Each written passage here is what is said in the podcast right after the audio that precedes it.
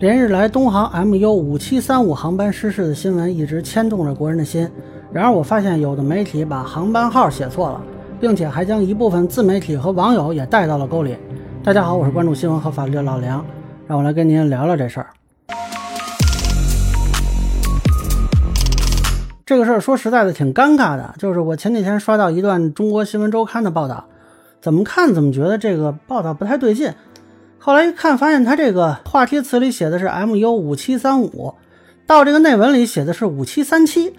当时我就糊涂了，我说到底是哪个？然后我就赶紧查了一下，呃，发现这个还不是个例啊，就好几个蓝微、黄微都写的是五七三七。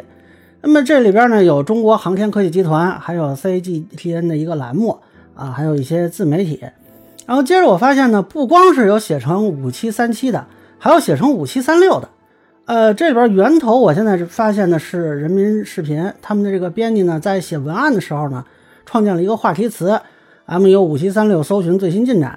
结果因为他是错的，后边导致一串的媒体啊，包括一些呃官方的账号也都写错了。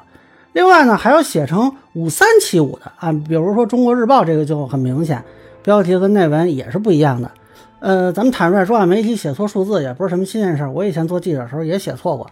嗯，我就给这几个媒体呢，也是发了私信。目前呢，只有这个 CGTN 回复我说他们修改了。嗯，但是我同时又发现呢，还有很多自媒体啊、网民啊，因为官媒的报道写错了，他们也带沟里去了。现在呢，这自媒体就不说了，这个网民也是写啥都有。咱们这个报道似乎太不专业了吧？就好歹刚才看见的这几个都是机构媒体，你说你就像我这样没校对、没编辑也就算了。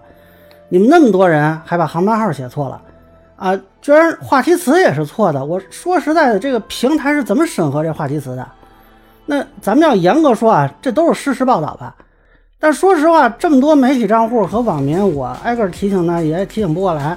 所以在这里呢，我也是借这个视频想提醒一下媒体同行和网友，一个是呢，不要搞错了，出事的是 MU 五七三五五七三五五七三五，希望大家不要搞错了。另外呢，如果您看到有人搞错了，呃，您手里帮忙提醒一下，谢谢大家。